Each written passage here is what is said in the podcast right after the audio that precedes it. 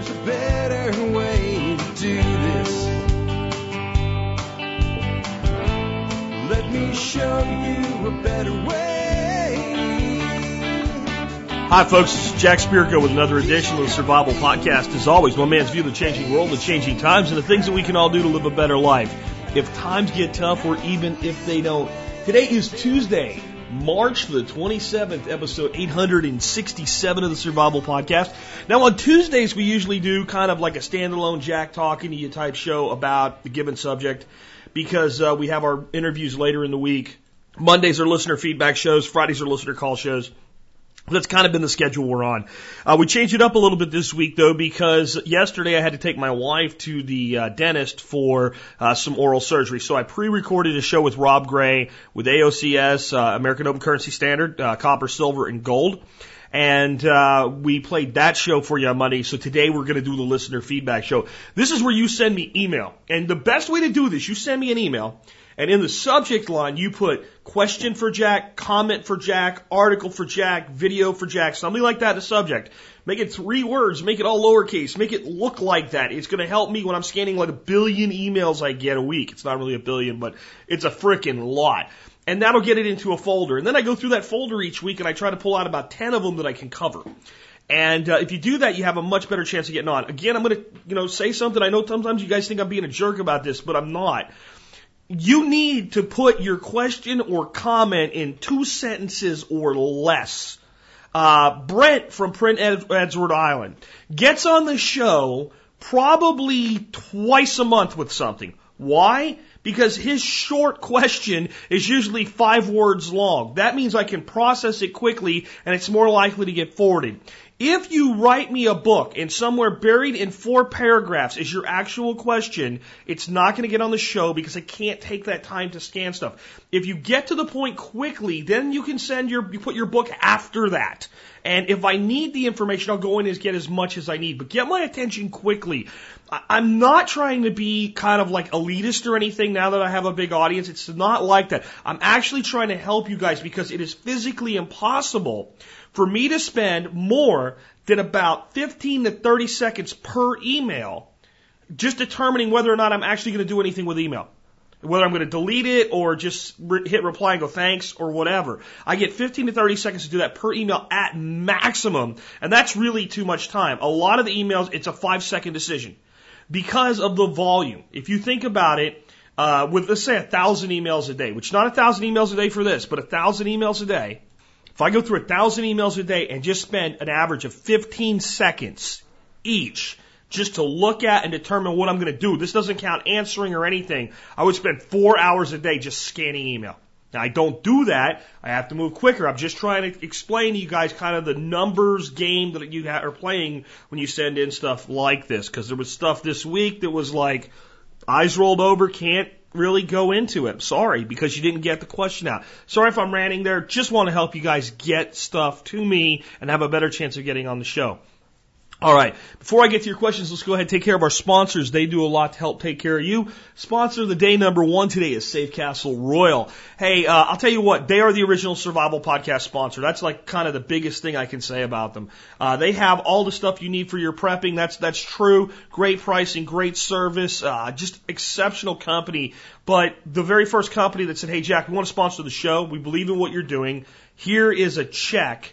Uh, in recognition of the service you provide and please tell your audience about us. That was Safe Castle.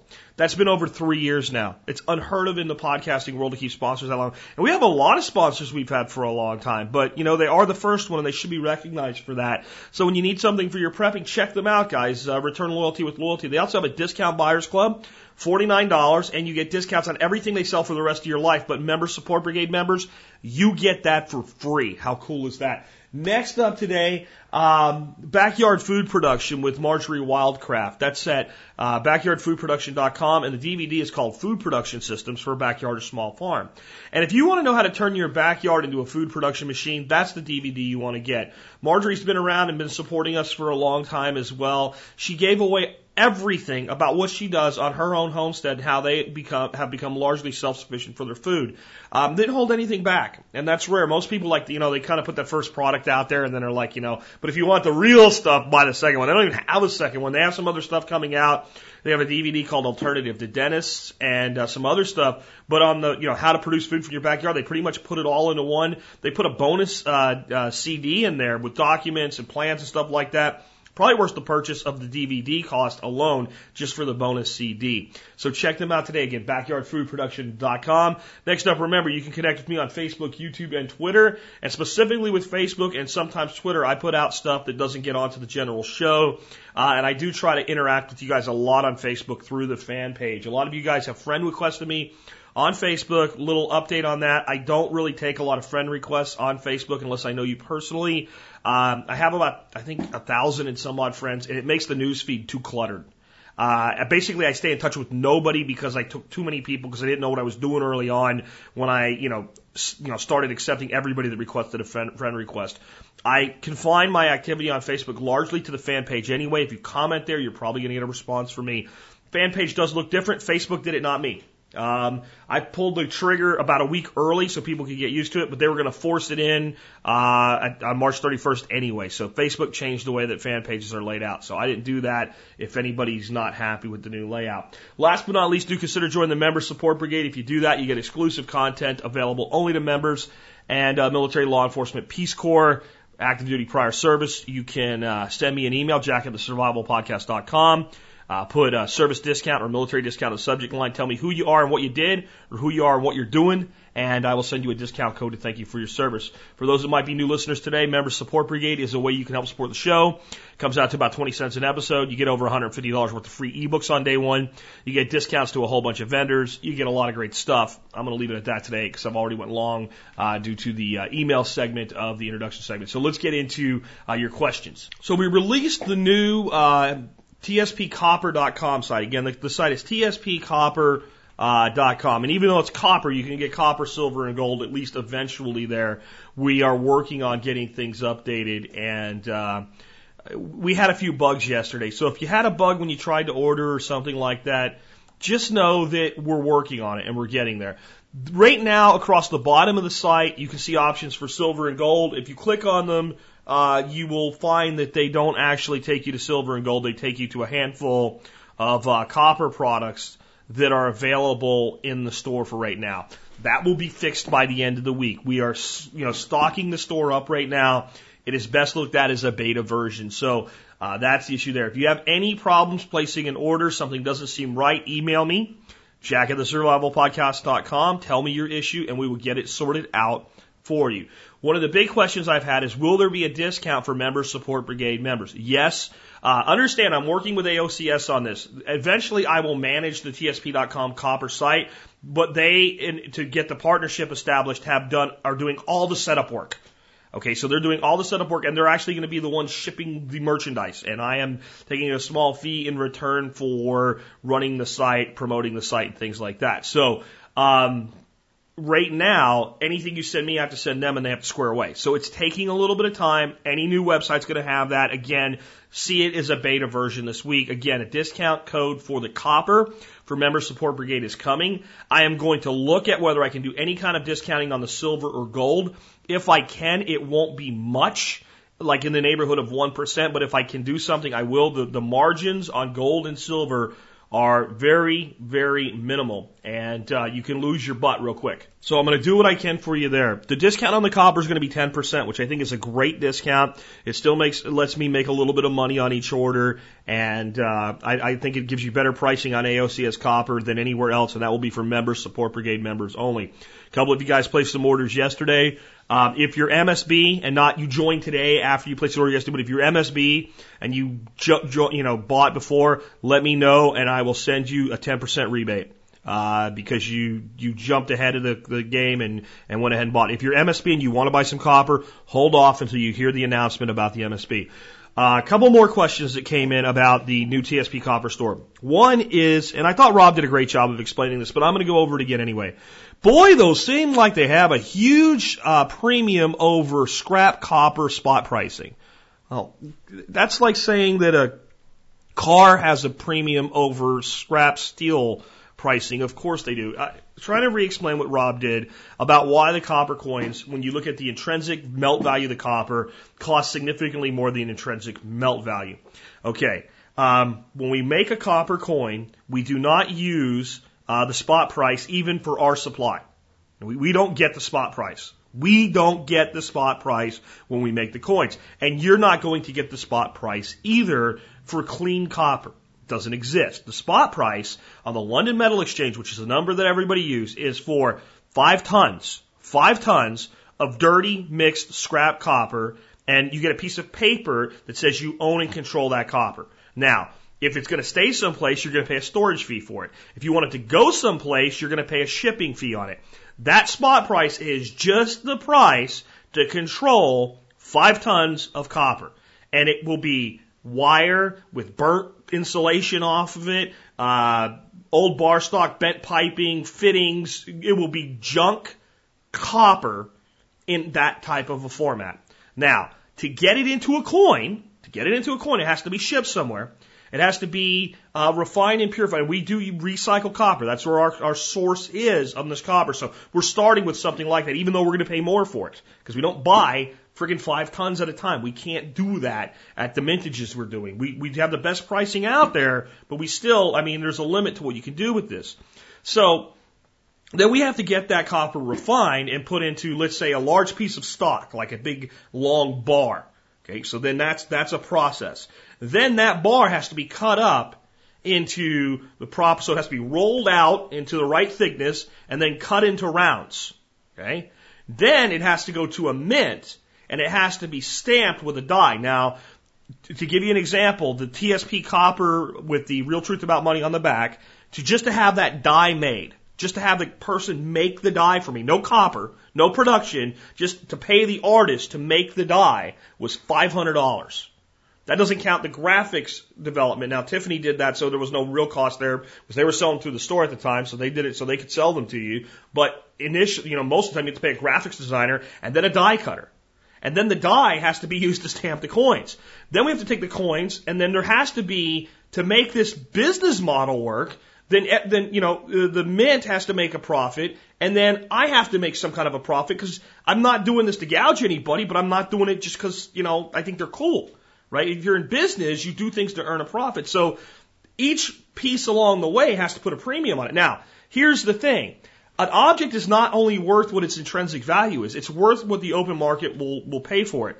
So when we look at buying uh, 20 of these coins for $34, and that's the price that we have on the site right now, uh, a roll of 20 TSP copper survival rounds is $34, which comes out to $1.70 a coin. Now, is that worth a dollar seventy in copper? Absolutely not. It's worth about 30 cents in copper. Maybe 25, 30 cents, depending on what the spot price does. So the intrinsic copper value has, but what's it worth on the market? What are people paying for uh, coins like these? And if you go over to eBay and you look up what people are paying in the open market for a one ounce AV copper coin minted mint stamped right now, it's anywhere between a dollar ninety, two fifty. Some people are paying if they're buying just one, three dollars. So there's an existing market to sell these into, and if you wanted to sell your copper, you'd be much better off selling it on eBay if you wanted to, or using it in the barter network the way it's intended, than to go to a scrapyard and go pay me scrap for this. That's not what you would do with it when there's a market sitting there that's right now paying more than you can buy it for. I mean, think about that. You could you could literally buy for me, go to eBay and make a small profit. And keep in mind the 34 bucks is the price if you buy one roll. If you buy multiple rolls, you get a discount. If you're MSB, you get another discount. So it just doesn't make sense to sit here and go, but the co- price of copper is X. And I, something I want to say during Rob's interview that I want to add today that I think is really an interesting thing to think about. Let's again say the intrinsic copper value, just the pure melted copper value of an AOCS copper 2 is a quarter, 25 cents in actual value. Um, if I go over to coinflation, and I say, what is the US dollar coin? You know, the presidential dollar coins they have now or Sacagawea dollars they had before, those coins. What are they worth intrinsically for two of those? And the answer is 13 cents. So the AOCS medallion has a barter value of two inside the barter network.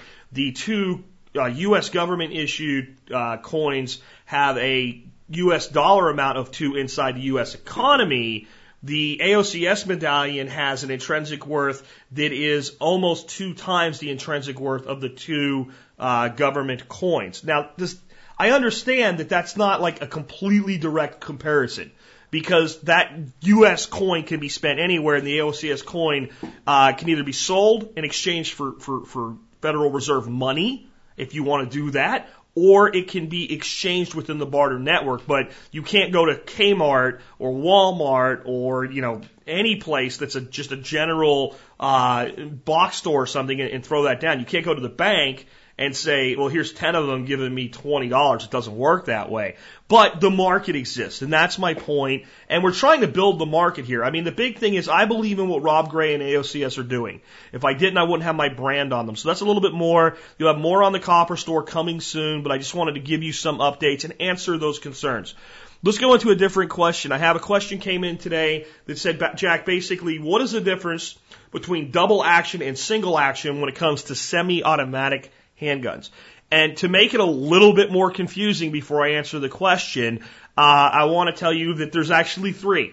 There's a double action, also known as double action only.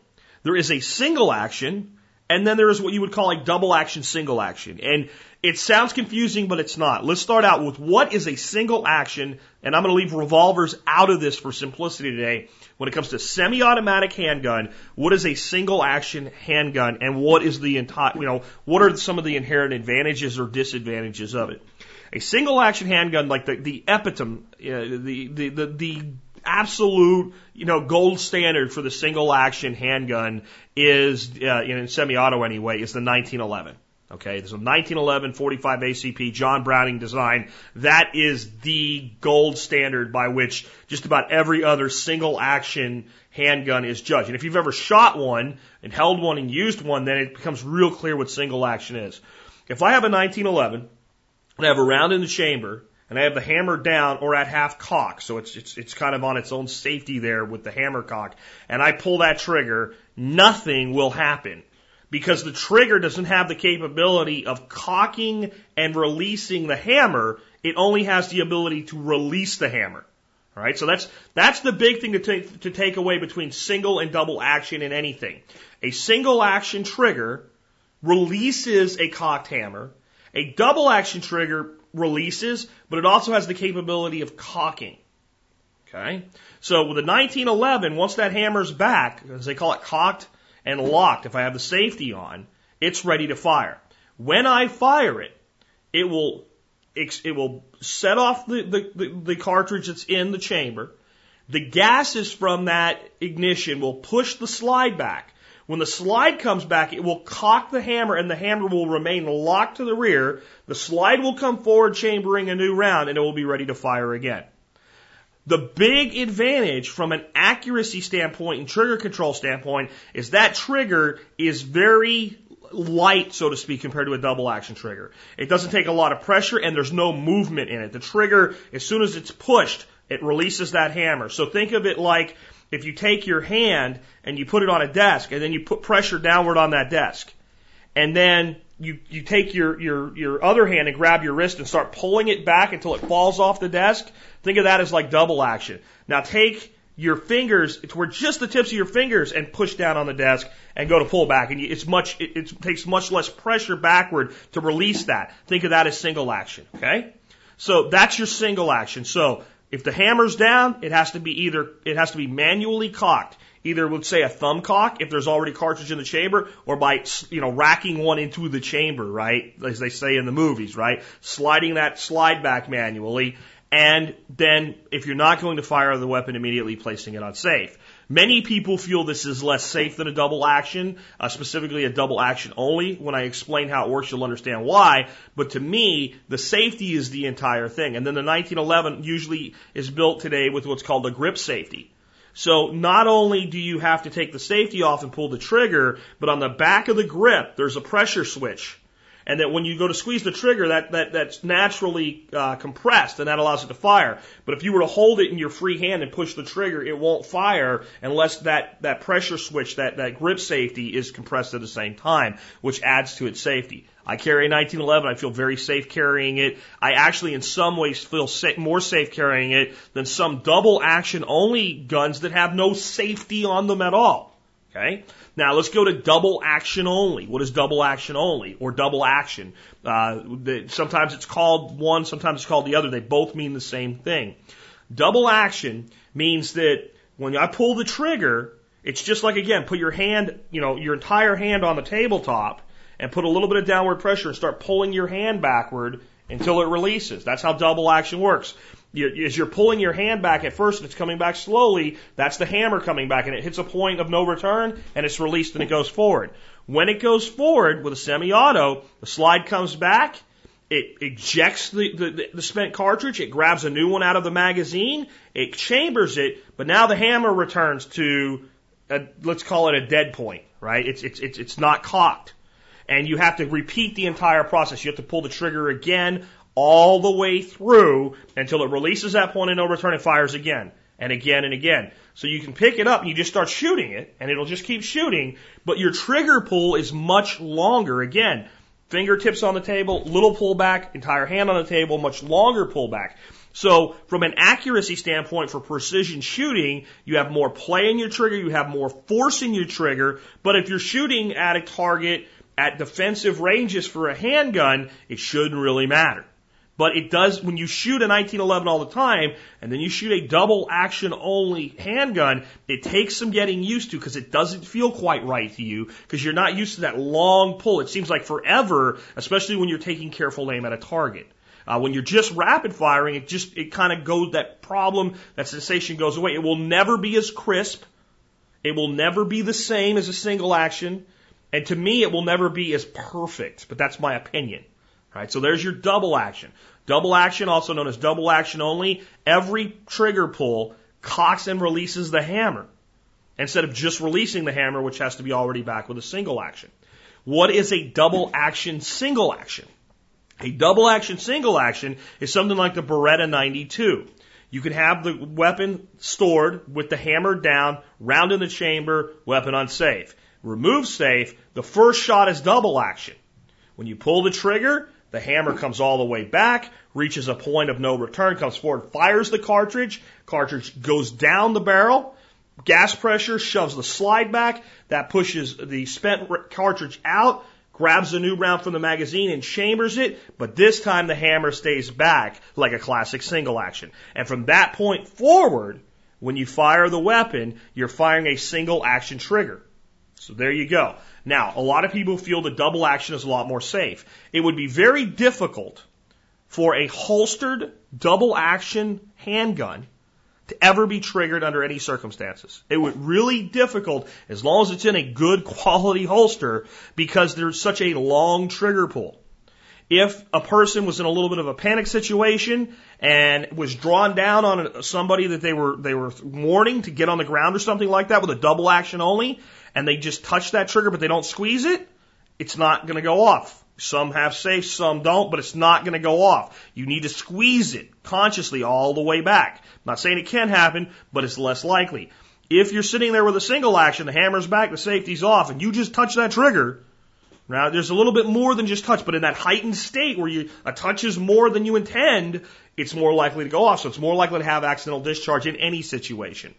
The double action, single action, which is what a lot of people prefer, gives you the inherent initial safety of the double action trigger with the follow up precision of the single action trigger. Um, one of the reasons the, the Beretta 92, which is the civilian version of the Beretta M9, is highly preferred by military because it has both of those inherent advantages plus a mechanical safety uh, where many double action only handguns don't even have a mechanical safety, which to me is a mistake. But I understand why it's done that way. Um, an example of, of, of that is a Glock. There is no on-off safety for a Glock. There's inherent safety mechanisms in a Glock. You have the long trigger pull. Um, you have the fact that the firing pin is not under spring pressure when when there's a, a round. I mean, there's a lot of safeties built into a Glock. But if you pick up a Glock, there's no condition you can put it into where you pick it up if it's loaded. Okay, let's let's go there. Okay, if it's not loaded, obviously it's not going to go off. But every gun should be treated as loaded.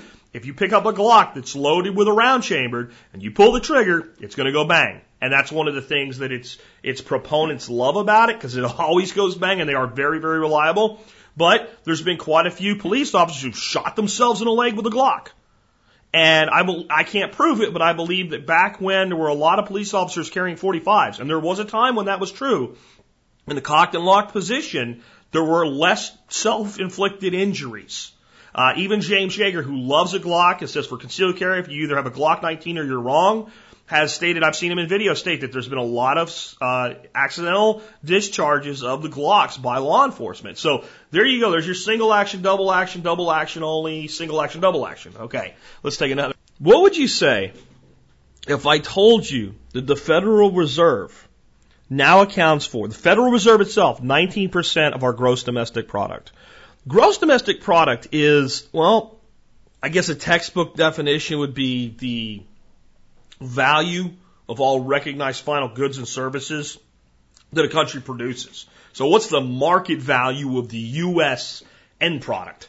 So if we make a car, it's part of the GDP. If we provide a financial service to somebody, it's part of the GDP. If we build a part that eventually goes into a car and that part goes into a manufacturing facility, it's only part of the GDP as the total of the car out the door, right? Because it's not a individual produced item. If like we take a car, a par car, a car part, and we sell it, send it to uh, a parts store, and you go down there and say you're going to put brakes on your car, and you buy the brakes as a replacement part, part of the GDP. So that's what GDP is, the end user production market value of a nation.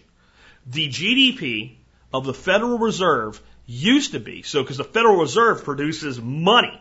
So money we count as a service. So the money production each year was about 6%.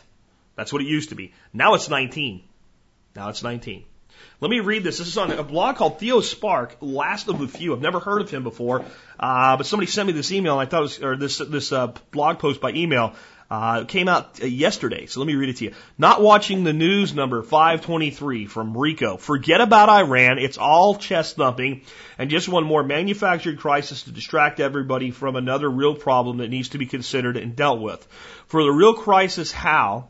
about the for a real crisis how about the global non-recovery recovery you know the solving of problems caused by too much debt with more debt Central banks have been heavily pressed for the elect, are all heavily, I'm sorry guys, I'm, I'm a little off today I think from yesterday. The central banks have all heavily pressed the electronic control P button. I guess that means print, right? Uh, with Benny of the Fed briefly holding back lately in a false show of restraint, this has clearly put our favorite privately owned for-profit central bank into dead last place for the race to debase. The Fed is losing this race despite having expanded 232% in five years. There's your real inflation number. The, the, the monetary base has expanded by 232% in five years. The Fed has gone from 6% of US GDP to 19%. This is false growth without which the US GDP would net 13% lower. So if the Fed didn't print all this money and create all this fake economy by simply buying debt with debt without and creating money out of thin air and stayed at the 6%, then our GDP over the last five years would be 13% lower. Our market value would be 13% lower. And we're not exactly blowing it out the door, are we?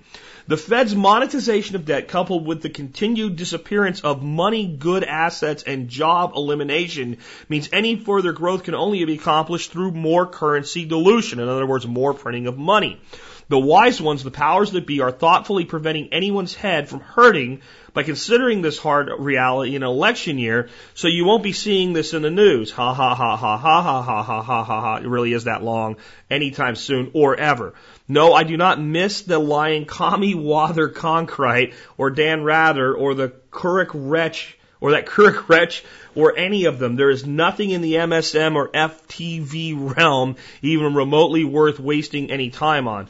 At least other pure fiction like CSI or whatever uh, trauma is being fed to the masses keeps them dull, stupid, and placid, and can be mildly entertaining while also demanding the suspension of belief. So, it, of course, this guy has his own little commentary he throws in there at the end, but I want you to think about this. The very creation of money now accounts for almost, almost 19% of our GDP. Let's, let's call it 20. Let's round it up a point. 20% of everything we do now involves the creation of money. And I want you to think about this. There's no other alternative. Those of you think we need to stop this, we, we do need to stop this. But the only way we can stop this is to change the system. In the current system, this is the only thing that can happen. I want you to realize that by 2016, 2016, at the latest, the interest payment on U.S. debt, U.S. debt interest payment will be a trillion dollars. Let me say that again. The interest payment, the interest payment on our debt by 2016 will be right at a trillion dollars a year. When I started doing this show back in 2008, I got on the air and I said, you know, guys, we're, we're heading for a, an abyss that we cannot get back from, that we are almost $11 trillion in debt. We are today over $15 trillion in debt.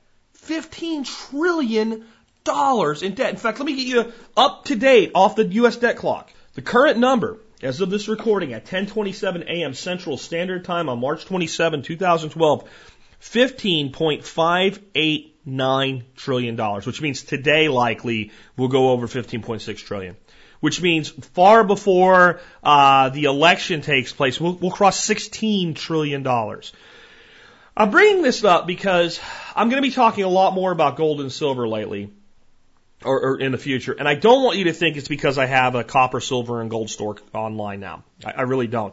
If you want to buy stuff there, fine. If you want to go down to your local coin shop and buy pre-64 uh, silver from your local coin shop, fine. If you want to start taking silver at your, your, your place of business where you can afford to do so because you don't need cash out immediately, fine. I don't care what you do, but I, I more and more feeling that we need to re- increase our positions in precious metal. Chris Duane got me thinking about this, but I've been thinking about it for a long time.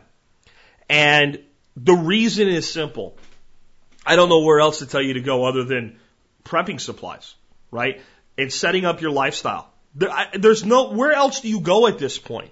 When we look at the mathematical reality here, and, and here's my question for anybody that says, well, it, it, it'll be okay or whatever. Okay, the, the, the debt is not going to go down. No matter what we do going forward, the debt will never go down in the current system. It cannot. It will not. It shall not. It can't. And anybody tells you it will or can is lying to you. Even the people that tell you that the Clinton administration left with a surplus, they did not. They did not. And the, the, the deficit you're told about isn't real either. Right? It's much bigger than they're telling you. You have to look at how much did the debt grow from, from, from December 31st of the prior year to January 1st of the next year. And there's your deficit. Or let's say January 1st to December 31st of the year in question right? That's how much the deficit is just there. Well, the, that number grew under Bill Clinton. Period. So there alone is a deficit. Then the other thing you have to look at is interdepartmental governmental lending. So Joe inside the, let's just make it simple, you know, because it's all being taken from Social Security. But Joe at the company borrows from Tom's department, but it doesn't get put down as debt because the company owes it to itself. In a publicly public company, it does go down as debt. Because there's a liability there that the company doesn't have funding for. It doesn't matter one department owes the other department. It's still a debt that the company has because the money has to be paid back. And there is no money because when Joe borrows it, trust me, he didn't borrow it to sit on it. He spent it. Now the money's gone. To bring the books back to balance, Joe has to pay Tom's department. Well, there's over a hundred trillion dollars of unfunded liabilities in the future. A hundred trillion from that type of intergovernment lending. So if you really want to know what the deficit is, you need to look at the total interdepartmental lending within the government during the year, plus the growth of the national debt, and we start looking at deficits that are more like three to four trillion dollars going forward. So with that being the case, Those that are skeptical about whether or not you need to protect yourself economically in this. Not just, you know, for civil breakdown and all, but economic protection here. What number is too high? Can the U.S. afford to be $20 trillion in debt? I mean, we're going to be there. It's not even going to slow down on its way. It'll speed up. So we're at 15. I mean, we, we, not that long. I talked about being at 11 heading for 12 when I started the show, but not that long ago we were at 10. We've gone 10 to 15 in, in six years. So is 20 trillion too much? And if you say no, fine. Is 25? How long before we get there? Is 25 trillion, is that too much to be in debt? Is it 30? What, what's your number? Give me your, and I'd love to hear this in the comments. Like, what number, for those of you that believe there's any recourse for the United States to not default into a bankruptcy at some point, to not have an economic collapse or complete revaluation of the currency, which is more what I see happening, a positive spin on a bankruptcy like we've done before and much worse than it's ever been before. If there's any other recourse, what is the number to which we cannot go? Tell me your number that you believe, okay, when we get there, then it's, it's too much. And then I'll just look at the projections and tell you when we get there. I mean, that's why I think that, you know, things like this need to, uh, to be really considered with your decision making going forward. And I'll tell you, I think Chris is right that one of the keystones, now Chris wants you to go all in and all in on one thing, and I, I don't do that, right? Uh, but but his statement that one of the keystones of what you're doing should be uh, pre 64, actually pre 65, because 64 and back, U.S. silver coin 90%, I think is is dead on. I think it's it's got one of the lowest premiums of anything out there, but I do think there's a place for variance and variety because in a barter situation, you don't know what somebody else is going to want. Also, some big news, and, and this should this should really start to shake you to the core, and it's not.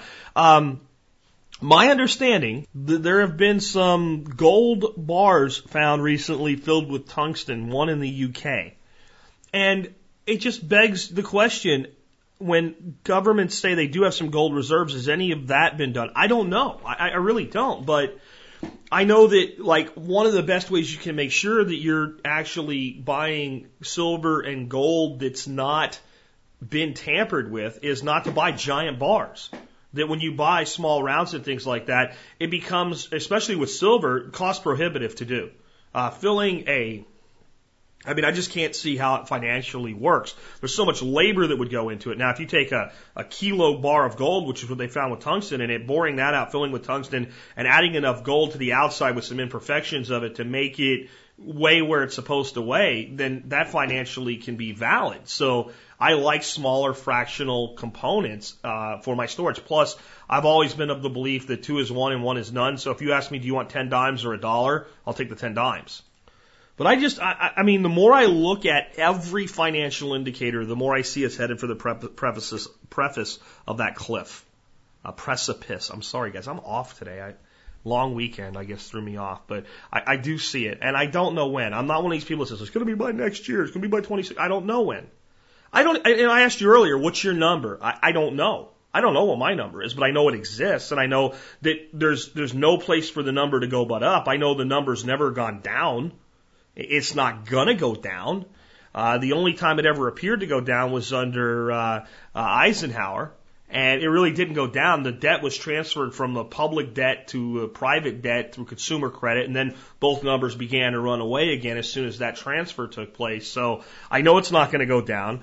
I know that you can't solve problems with the same problems that created them in the first place. So I can't fix debt with debt. And I know that all the money's debt. So I know at some point things have to break down.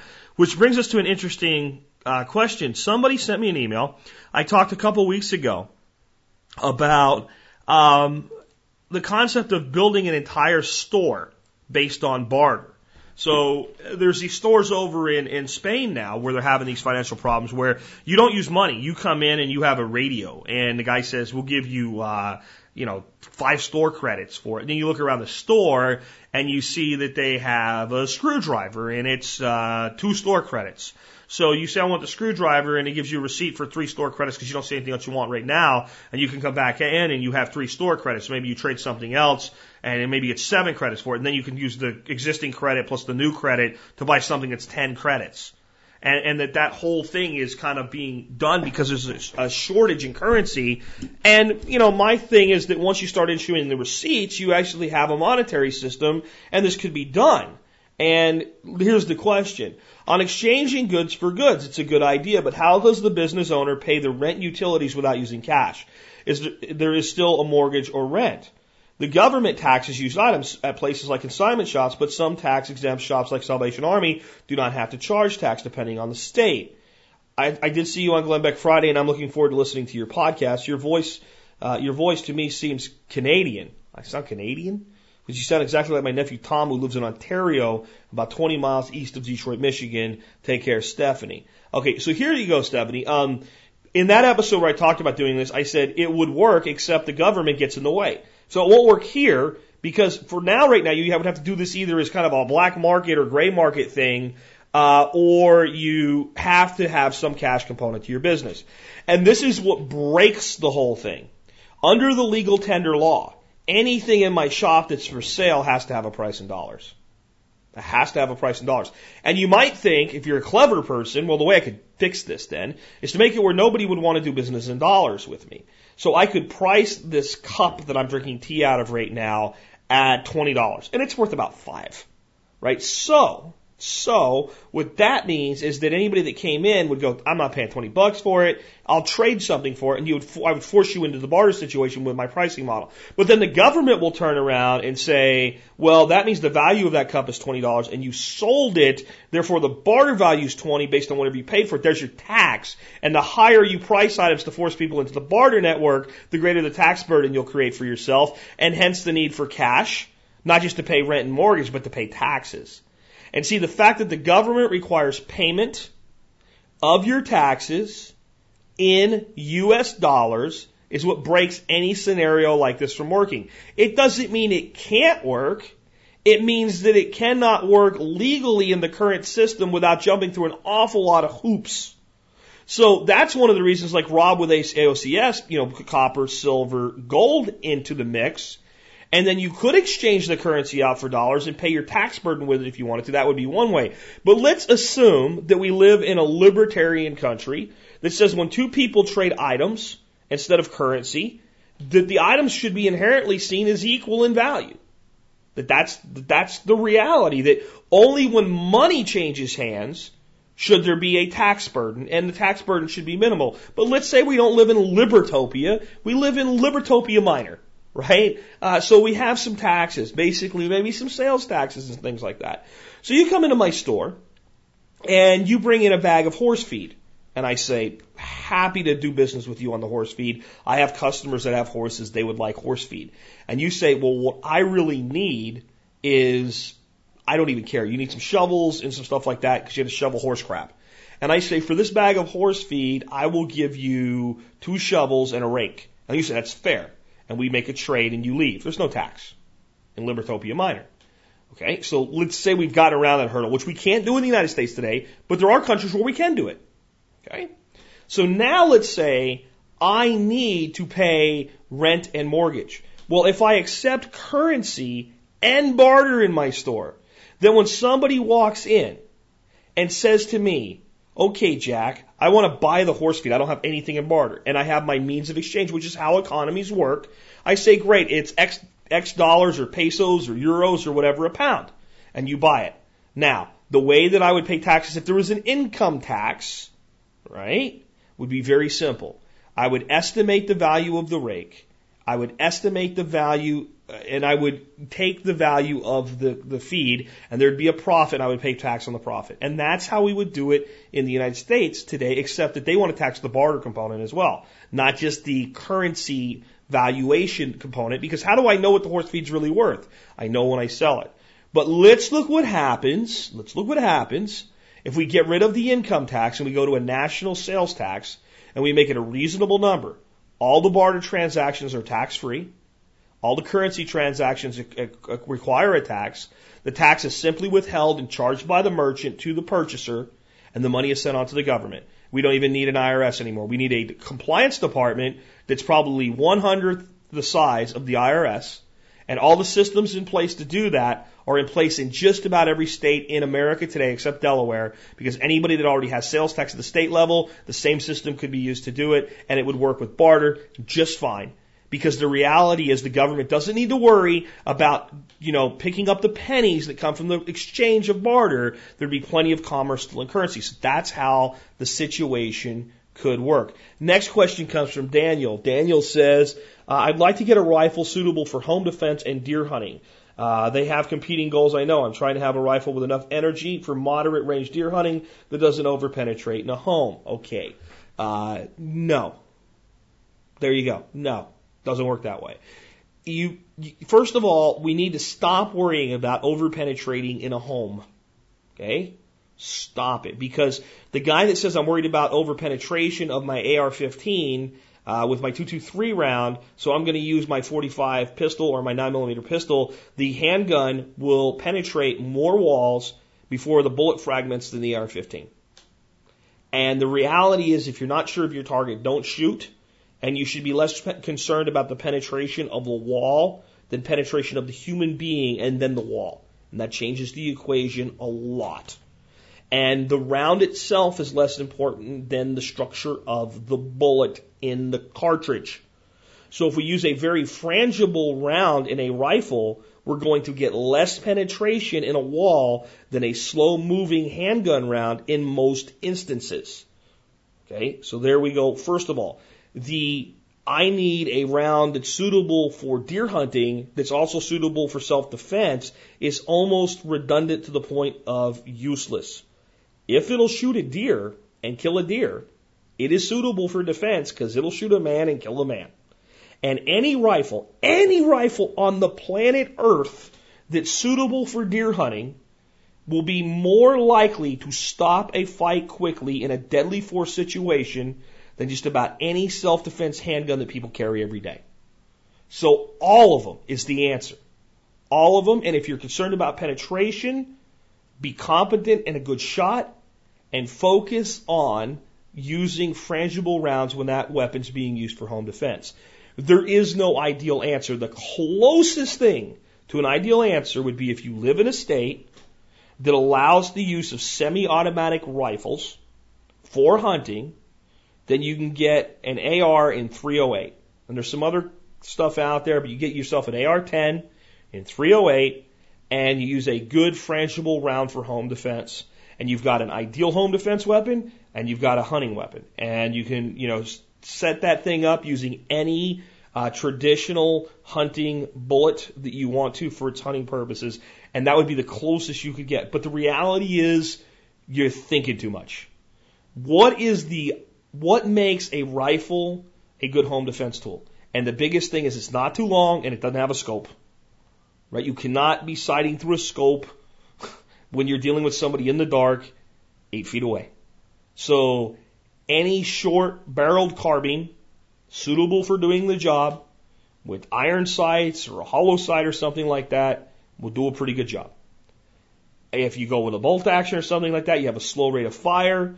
But again, any of the Chuck Norris movies in your head, the Red Dawn movies in your head, stuff like that, get them out. That's not how home defense situations work. You would be much Better off, though, to buy a gun for hunting and a gun for home defense.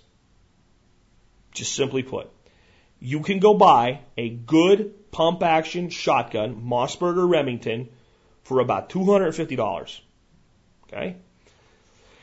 You can go buy a good bolt action rifle like a Savage or a Remington or a Winchester specifically used centerfire, set it up for hunting with a scope on it, two to three hundred dollars maybe $400 depending on the kind of scope you put on it.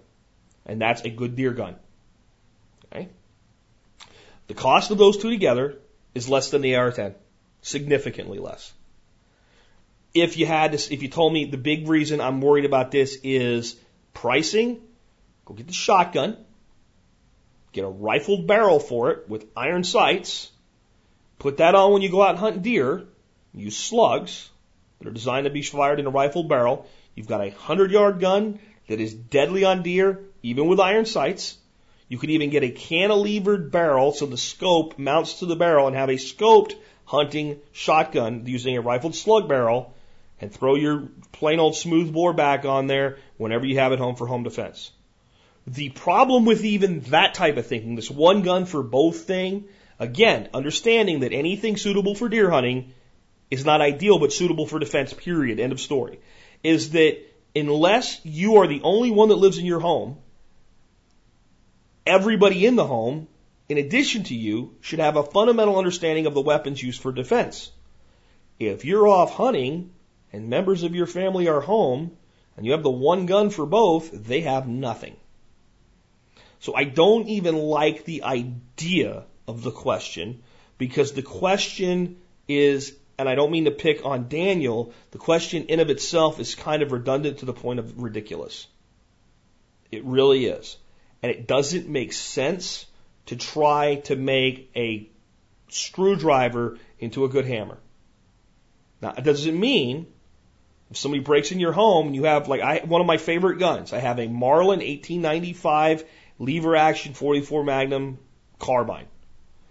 Great gun. If that was the closest thing to me and it had some rounds in the magazine and I could rack one in real quick and use that for home defense, it's a hell of a home defense gun. Take that out into the deer woods. It's a great deer gun. It's a hundred yard deer gun and in the type of places that I hunt deer, I'm not out on Wyoming in the plains or even down in the the the, the, uh, the senderos in Texas anymore, where you're out there looking across three four hundred yards. It's everything I need. It will work beautifully for both, but it it still doesn't make sense to say, well, that's what I'm going to do then. If you want to, it's okay, but it has these inherent limitations that really kind of again, I just think that they they don't make sense to hamstring yourself into at all. Okay, the next question comes from Charles, and it's long, but he got three questions in the bullet points that made me able to answer the question without going through all of the other stuff in his question. So he got the point out first, so he gets on the air.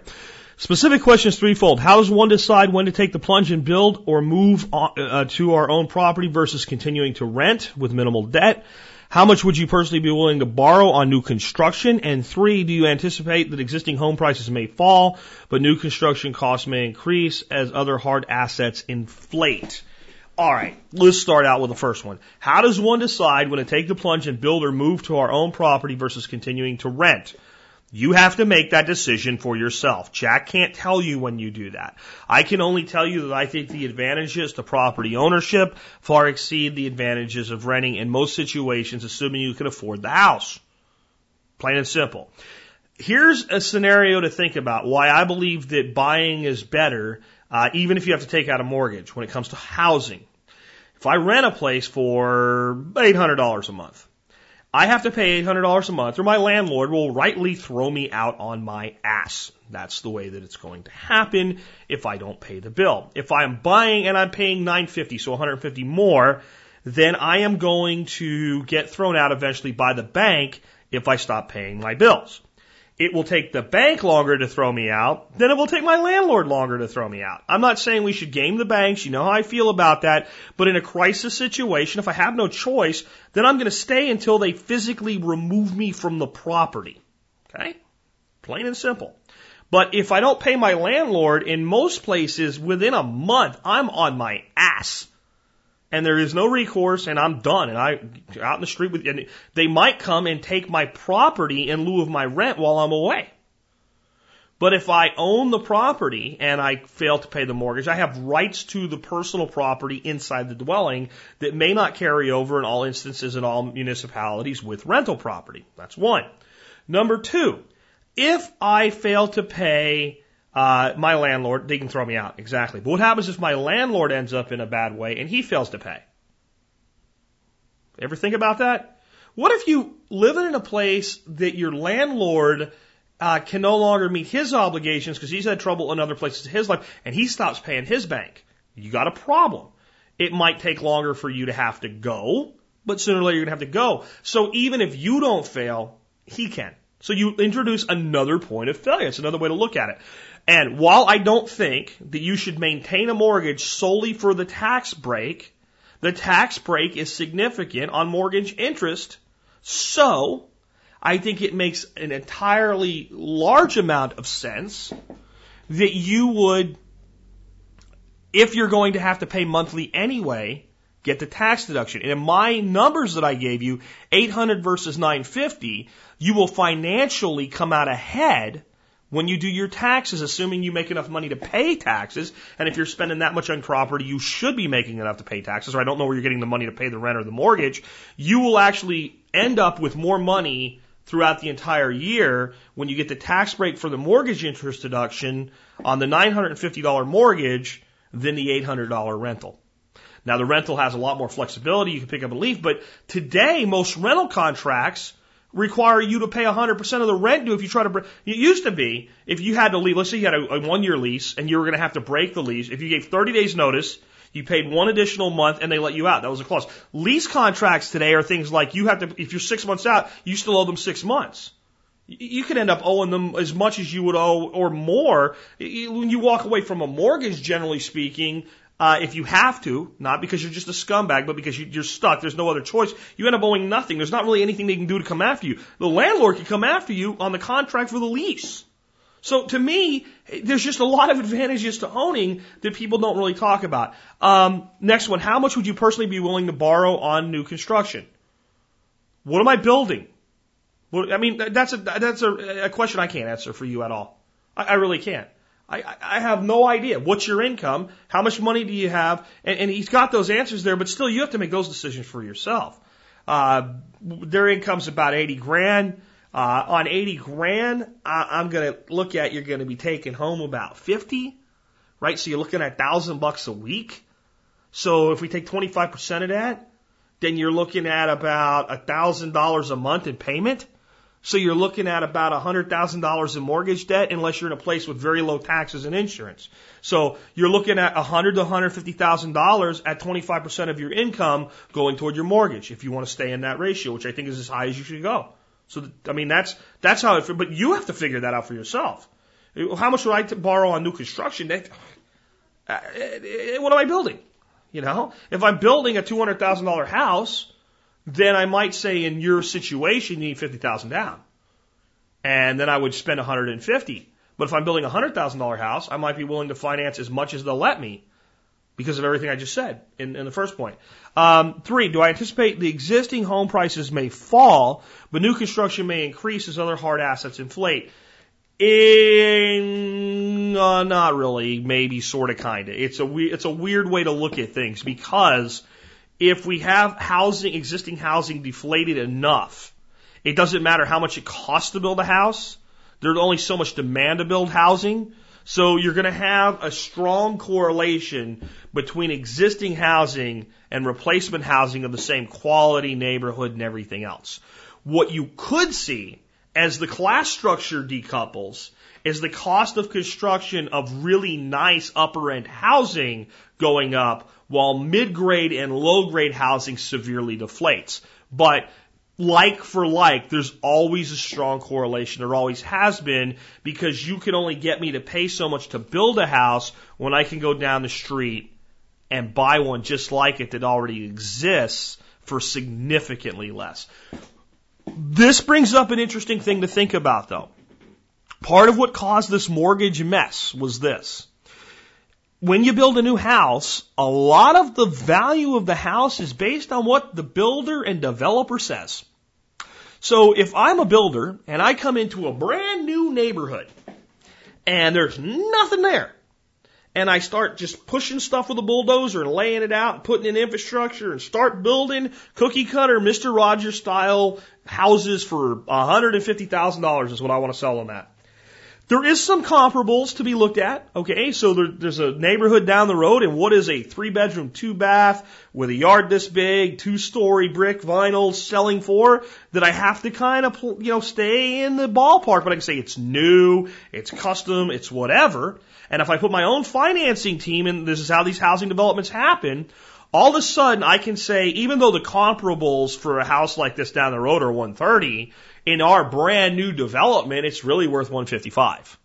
And as long as I have new suckers coming in the door and easy financing like we did all the way up until 2008, I can get away with that. And when I build one development and I fill it up, I can say, see, there is a real value of these homes at 155. Now, that developer can go down the road, bulldoze and push in a new one, And this time, they used the one they created themselves to create the comparables to price the house. But now it's even newer and it's fancier and it's special in some way. And now we push the house up to 165, 170 on the new development. And we keep incrementally working it up. All the while, the comparables often of the existing housing around there remains flat at 135. So this aggravates when the mortgage meltdown happened, aggravates the situation. So, for instance, my sister-in-law ended up in a home that she greatly overpaid for because of the exact scenario I just gave you. And no one could explain this to her when she was making a decision to buy the home. So wouldn't even have listened. It's like, but it's new. But yes, but what does a house just like you have sell for over here right now? And it doesn't sell for what you paid for, but they make it easy. You come in, you fill out one application, they take care of everything. And that's how a lot of this stuff happened. And that's one way that new construction can begin to be priced higher than existing housing when everything else is equivalent. Uh, and one thing that's seldom equivalent is the landscaping. So that's that's kind of another thing to look at. Um, when you go put in a new house, there's usually no stuff there yet as far as grass. They throw down some sod, but there's no trees. There's nothing's established. Where an existing house, so it, it, it's really kind of six one and half a dozen of the other. A lot of this you have to make a decision for yourself, but I believe ownership makes a lot of sense. I've told you why, and there's one way that can happen, but that's not coming back until easy credit comes back. That's the only way that model works. So the other option again is high end construction goes up while mid low end construction goes down, or mid low end existing end construction go down. Let's uh, let's take another one. Let's go on to something completely and totally unrelated. Uh, I had mentioned that I don't like the canned sauerkraut because it kills the probiotics that are so valuable in sauerkraut. Um, so this guy here, Scott says, Jack, I thought the same issue with canning sauerkraut. I'm not sure if it's a fix, but this is what I did. I canned all my sauerkraut except for two cans after six week waiting period. I have one jar open that I'm eating out of. I mix one jar of uncanned probiotic kraut and one jar of canned kraut. I eat, eat through two jars of kraut, and then mix again with the last can. Hope this gives you a few ideas on canning and keeping your probiotics alive and well. Interesting but I'm not sure that you're going to get that much. When you take sauerkraut, because obviously now we're taking it and we're refrigerating it, I would think at this point, once we open the canned one and we mixed it in, um, you're going to really slow down the probiotic nature of it, but it might be somewhat beneficial. Uh, maybe if we mixed it together and left it at room temperature for a day and refrigerated, would kind of resupply that. I don't know if that gets in. That shouldn't get into any areas of danger because it's not much different than uh, than doing thing than, than making the sauerkraut in the first place. Uh, so it should be okay. But that's that's a thought uh, on that one. Uh, now here's something I've come up with that's very similar. I have a great big glass container that I keep my sauerkraut in. I make it in my crock. I put it in my glass container. I start eating out of my glass container. When my glass container gets down to about 20%, I make another batch and I keep doing that way. And that way my fresh kraut that I would eat cold out of the refrigerator is always nice and teeming with probiotics. But I like to make things like pork with sauerkraut. And I've actually been craving to get a nice piece of, you know, free range grass fed pork or pastured pork, a big fatty piece of it and stick it in a pot and smother it with sauerkraut and cook it till it's fall apart and the sauerkraut flavors just into the, and I've been thinking, that sounds so good. And I've been thinking, silly, just do it. Just to, why are you even worried about it? So what? That's it's like everything you eat's full of probiotics anyway. But then I thought, you know what? You could still, and you might even end up with more flavor this way. Have everything, and that would be take your sauerkraut you're going to cook with, and reserve off the juice. Put it in a little jar and stick it into the refrigerator, and then go ahead and cook your, your pork and sauerkraut. And then after it's cooked and it's down to, you know, room temperature warm, the way you would serve it instead of steaming pot, don't serve stuff like that steaming piping hot, nice and warm. Go ahead, dump your juice you've reserved back onto it, and then you're getting the additional kind of that flavor that hasn't been cooked out, and you're getting your probiotics. And, you know, reserving the juice alone, or whey as sometimes it's called, might be a great way to do that with your cooking. So the idea of, of making a couple jars that you eat fresh and then splitting the one into two and then mixing in and keep going that way with your canned, that seems like it would reculture fairly decently, uh, but I think there'd have to be a diminishing effect over time. Uh, it just seems like there would be. Also, because the the sauerkraut that you're you're bringing back in, so to speak, has already fermented, right? So it's it, a lot of the fermentation has already occurred. So the bacteria to multiply have, have to have something to do. They have to have fuel. Uh, so I, I I don't know that that works, but if nothing else, folks, one thing we can do when we're cooking with our sauerkraut is reserve the juice and either and it, I like to drink it. Some people think I'm crazy, but I like to drink it or add it back in. Anyway, interesting idea, Scott. I want to know if anybody else has been doing this uh, and what your thoughts are on what Scott's saying. How about a little good news? How about government doing something I can actually say it's kind of cool that government's doing this? Um, not that I really think government should be in the business of planning a lot of stuff and, and making parks and all, but parks are something I'm I'm okay with parks and roads. That's it's some stuff that I think you know is kind of a public uh, domain in a, a role for government. So um, Seattle's put in a new park, two acres, which is not unusual for a government to put in a park, but they've put in a food, a food forest. Um, Edible Forest Free for All in Seattle is the title of the post. It's on Discovery News. Let me read it to you. Like the edible candy forest in Willy Wonka and the Chocolate Factory, a park in Seattle is designed to be eaten. But unlike the junk food forest of Willy Wonka's factory, which only a few children got to taste, Seattle's edible ecosystem will be all natural, healthy, and free to the public. Two acres of an edible grass in Seattle's Beacon Hill area are being replaced with a forest of apples, plums, walnuts, and other fruit bearing trees. Beneath the canopy of fruits and nuts, an understory of berry bushes will grow in partial shade. All of these plants work together like a forest system, but they're edible, one of the park's designers, Glenn Hitherly, told the Seattle Times. Beehives will help pollinate the plants and provide tasty honey. Other beneficial insects will be attracted by flowers that have been strategically planted as a way to combat pests without using poisons. Um, the goal is to mimic nature while providing free, healthy food to the local community. Citizens will be invited to harvest foods on the honor system. It's simply good ethics, Hitherly said. Help yourself, don't take it all, and save some for ever, anybody else. Um, the first harvest is expected to be spring of 2013, but the trees will take a few years to bear fruit. Eventually, the park may be expanded to seven acres, making it the largest food forest in America. Hey, kudos to the Seattle government. Don't say that Jack Spirko can't be flexible and say that occasionally government can do some things right. I would love to see the majority of our parks uh, all over the place. And okay, we might need a baseball field to be not full of trees so people can play baseball, but all of these parks with fields and, and stuff on them, there's always places that are vegetated. Why not plant them with food? Why don't we look ahead to the future and see the problems that are coming and start to realize the more people have the ability to feed themselves, the less problems we'll have in a crisis situation. And why not use the space for something useful anyway? Just a thought. Great one. I'll put a link to this story uh, in today's show notes for you. Uh, next one. Uh, I got an email, and I want to, on some levels, respond here to the person sending it, let alone everybody, as I usually do. Uh, this comes from Ted. Ted said, in your opinion, what's the best way to introduce friends and coworkers to the preparedness lifestyle? And then he adds on, I asked you a few days ago if you come speak to my political club. You declined because it does not, it, it, it does seem they be not, may, they may not be ready to accept the subject matter among the other reasons you gave. But due to doomsday preppers and other shows that mischaracterize us, it's hard to talk about these subjects with new people without them stereotyping us as loons. I would like to use our lifestyle as a form of prepper evangelism to pre-build a community in case I ever needed, uh, ever needed that from friends and coworkers. I'm just not ready to give up on these people. How do I get the point? They're not overtaken by incorrect preconceived notions and automatically reject what I'm sharing when I start to talk about them on these subjects. Ted, I would tell you the first thing to do is go listen to the episode I did called Reaching the Unreachable. It's probably the best con- comprehensive way to reach people that have tuned out. That's number one. Number two, people that have tuned out to a, de- a certain degree, you do write off.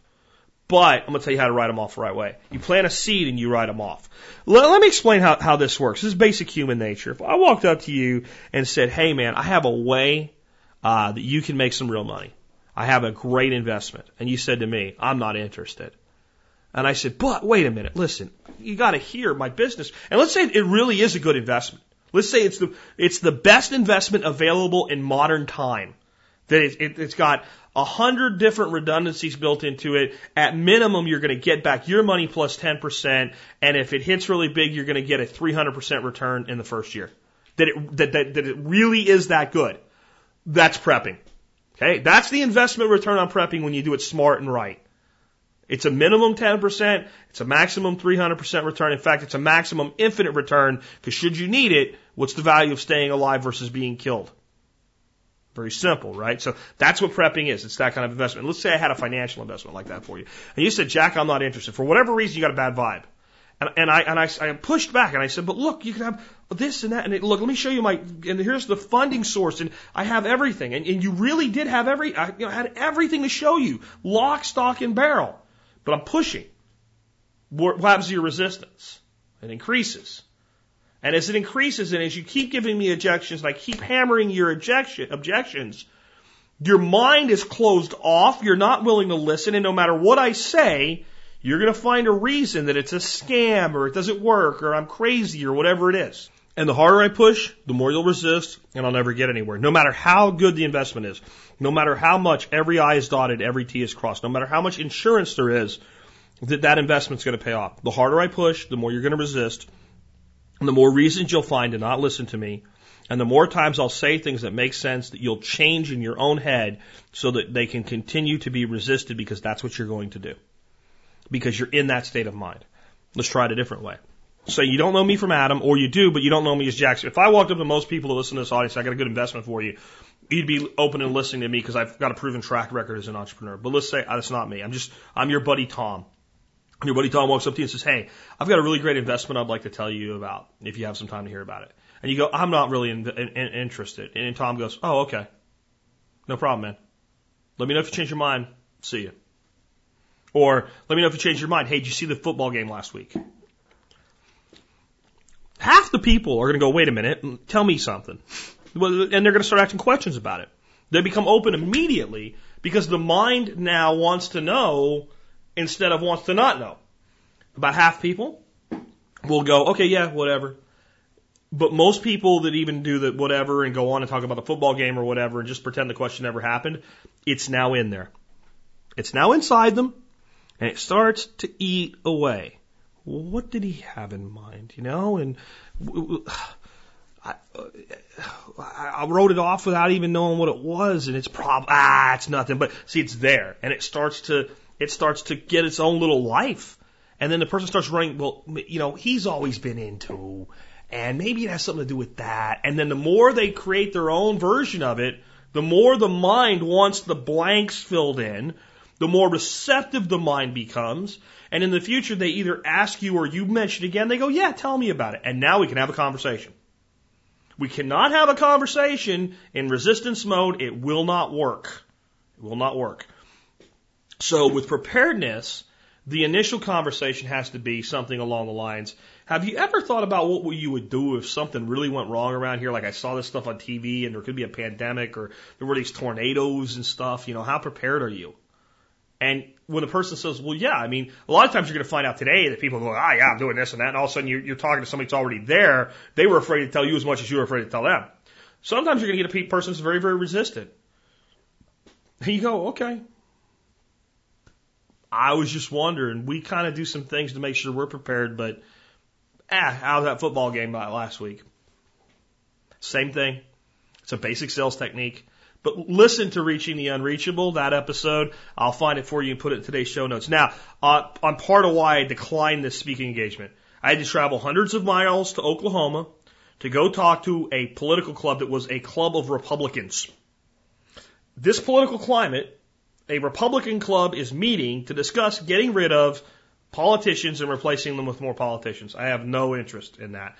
This group's very, relatively small, and there's no return of investment on me as a business person for me to make that a trip that I'm going to go travel to talk to people that are politically disengaged from the the component of politics that's part of what I do.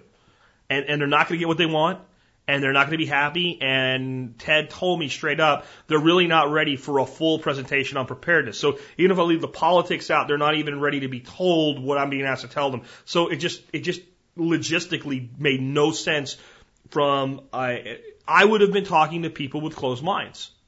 The initial conversation of, oh, you're not interested, fine, hasn't happened yet. These people need to figure that out for themselves, become receptive. In other words, as we learn in scripture, do not cast your pearls among swine. I'm not a, really a religious person, so I'm not preaching at anybody when I say that, but I believe the wisdom is in many places, and Scripture is one place where there's a lot of wisdom, even if you are not a dyed in the wool religious person. You could still see the wisdom and lessons and learning there. And that's where I'm at with what I do now. I don't have time to go out and try to fight people that don't want to learn. I want to work with the willing. And I'll open minds, but it's up to a person how long they need before they at least come into some level of receptive state. It's like the, the story of the, of the Chinese Zen master who started to fill the rich man's cup with tea. And then the tea started overflowing and spilling on his robes, and he starts yelling, Hey, hey, hey, hey. And he says, Come back to me when you're not so full, when you're ready to hear. And, and that's how you have to deal with people on an individual basis. Plant a seed or two, and then say, When you want to know more, let me know. How was the football game last week? Or what's your kids, how's your kids doing in school? Change the subject and never push. Never push. The less you push, the more they'll pull. The more you push, the more they'll push back. Basic sales 101, folks. That's how it works. Uh, let's take another one. Here's an interesting thought. Last week, there were some people that took an objection to Chris Duane's stance on, let's call it right and wrong, good and evil. And one of the things that he said that one of the listeners objected to was that we can't really fight evil. What we need to do is to expose it. And, and that means that we don't just headlong charge into the fight. We expose evil so that everybody can see it. And when everybody can see evil, this is another scriptural thing if you, if you want to take it there, that when we shine light on evil, which is darkness, that light destroys the darkness. He didn't quite put it that way, but that's really what we're talking about here. So I'm going to talk about something that seems completely unrelated. I'm only going to read the first two paragraphs to you. You can read the whole article if you want to. But the uh, email came in from uh, SWNH, and uh, the email simply said, in short, pink slime is on the way out. Even all the large grocery chains are no longer buying the product that contain it. For those that don't know, before I go, what is pink slime? Pink slime is, if you believe the lies of the beef company, it's it's extra pieces of beef that would would have been thrown out that have been uh, saved and, and put back in, and it's just meat. It's not what it is. When you butcher something like a cow, and pink slime is uniquely a beef product, you end up with a lot of pieces left over that because of their exposure to things like the guts and internal organisms and butchering process are literally ripe with E. coli bacteria. And other things that you really don't want in the human body, and lots of fat and tallow and sinew and meat, little pieces of meat stuck to it. And what the beef industry did was say that red part is meat. And, and, in essence, they're right. So if we take it and we put it in a centrifuge and we spin it really, really fast, because of the different densities, the meat will separate from the fat and the tallow and the bone, and we can scrape all the red stuff out of there, and we can put it back into the ground meat. Oh. Problem It's saturated in E. coli and other things that you don't want, like trace amounts of fecal matter, for instance, or internal uh, gut material and intestinal crap. So the geniuses said, well, if we if we take this stuff and what we do with it after that is wash it with ammonia and then rinse the ammonia off of it. Then we can put that crap into the food and no one will die. And in the industry, it became known by the slang term of pink slime. And that's what it was. So let me read a couple paragraphs to you. This is on the uh, Nashua Telegraph from Nashua, New Hampshire. Though it has been declared safe by federal authorities, well, that makes me feel good, doesn't it? Schools and grocery stores are distancing themselves from, quote, pink slime, end quote, as if it were the plague. School districts, restaurants, and grocery store chains across the country have been quick to swear off using beef products that contain lean, finely textured beef. That's what they call it. Lean. So you just call it something different and that'll fix the problem. Lean, finely textured beef which means it's finely textured because it's been spun in a centrifuge to separate it from the garbage that used to go to pet food factories as renderings. And that's where the shit went before they started doing it. Back to the article. Which consists of processed beef trimmings washed in ammonia. The product has not been so affectionately named pink slime by British chef Jamie Oliver and various media outlets. Some local grocers are welcoming the attention that pink slime is getting because it gives them the chance to promote freshness and quality of their product. Owner Glenn Bingham said Gen- uh, signature item is a hamburger. And since employees grind it fresh every day, it's now becoming even more appealing to its customers. It's too early to tell, he said, but pink slime effect could actually increase his business. Um, so you can read the rest of the article if you want to, but here's my point. If you had fought it, and this is where I think people don't understand what Chris is saying. It doesn't mean you let evil do as it will. No, no, no. You fight it. If you had fought this by writing a bunch of letters and getting angry and holding up a sign and telling everybody, and this goes back to reaching the unreachable. If you start telling your friends and family, man, they put pink slime in our burgers. You know, I don't even want to hear that right now. But what happened, what really tore this apart, is about a year ago, Jamie Oliver is the one that really made this mainstream, put it into his shows and demonstrated this is what it is. This is how they make it. That created awareness. Not everybody snapped a gasket when this happened, but it began a chain reaction. People started telling people, and instead of pushing the information, they simply said, look, this is what, and they exposed the product for what it was. The meat industry has actually set up sites and blogs that look like they're like natural, right? So like this is like corporate propaganda crap. And I'm going long today, so I won't be able to find it. But I like I read one blog and it looked like a simple little blog like a kid put together or something, you know. But it was like pink slime is beef, and it was like a rebuttal, and it was trying to make it look like an organic response or something. And it's the meat industry trying to defend it, but it hasn't worked. They went on a major campaign of explaining to people. They got on the news, right? So then when they were exposed, think about this. When they were exposed, then instead of us having to attack, they had to defend themselves. So then they came on the news and they came on all these, these, these blogs and sites and everything else to explain how it was okay. When they started explaining how it was okay, they said, well, yeah, that's how you make it, but see, and then people became aware. And then when the light shined on it, all of a sudden, all the and people started going to the stores, and the free market took over, going, what what what meat here has pink slime in it? And, and, and like a lot of stores went, well, this none of this does. We don't do that. Some stores went, well, uh, we're going to start labeling it now. And then people started saying, well, why are you selling this crap in the first place? And then some stores like Walmart went like, we use it, but you know, don't worry about it. And then even they're having to rethink that now. And all of a sudden, like nobody wants this stuff anymore. The whole industry's just caving in on itself. Why? Was it because it was fought or because it was exposed? And if you want to fight things, expose them for what they are. Expose them in little pieces, parts, and understand that for people to break a paradigm takes time. You want to fight the Federal Reserve? Don't go nuts rambling on like some Tim Hat nutter to your friends about the truth about the Federal Reserve. Tell them one fact. And when they say, no, you say, well, verify it. Go prove or disprove this fact. Don't say the Federal Reserve is bad. Prove or disprove. No, no, no. Be more specific. You want to fight the Federal Reserve? Tell your friends.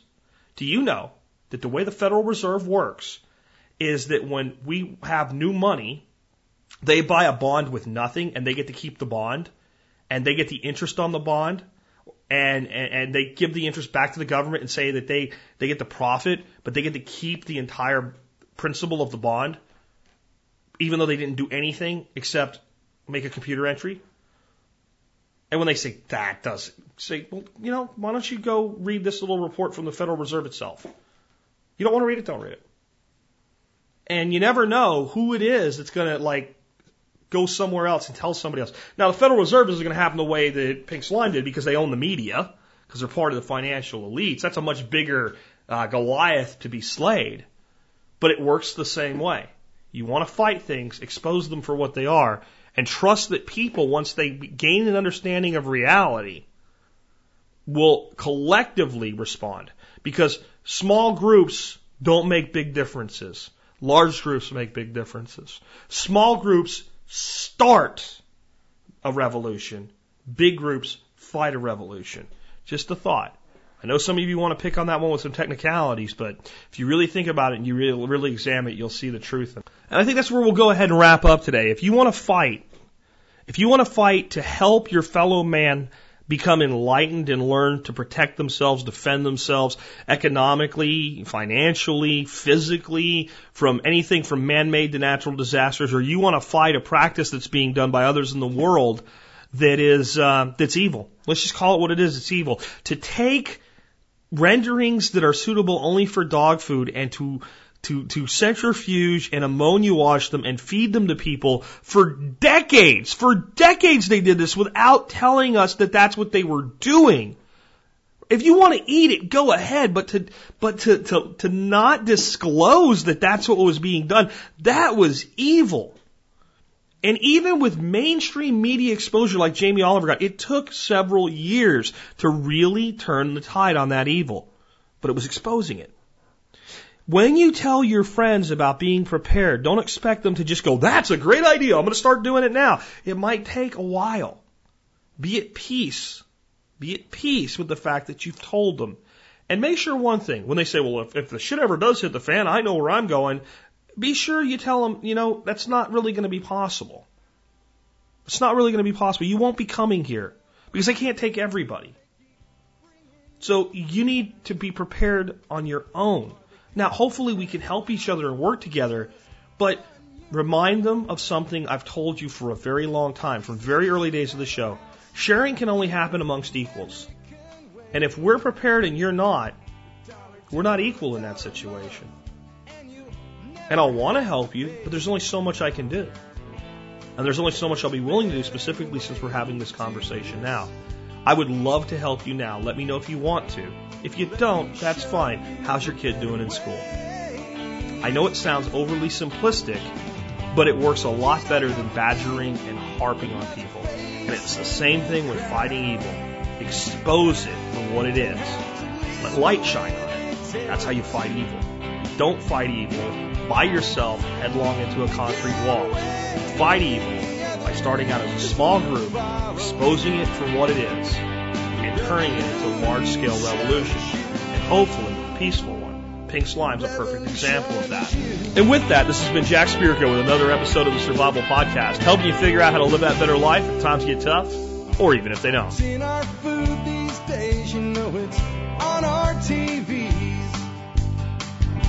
Sometimes we forget we are what we eat. I don't know the answer. It's like there's nothing I can do. It's the price we pay, I guess, when we follow all the rules. There's a better way to do this. Let me show you a better way.